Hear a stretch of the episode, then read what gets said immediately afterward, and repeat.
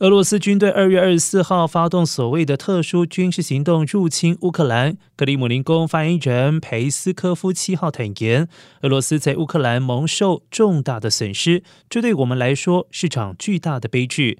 俄罗斯国防部三月二十五号曾经表示，发起行动以来，已经有一千三百五十一名俄罗斯军人死亡，三千八百二十五人受伤。这是俄方最近一次的更新数据。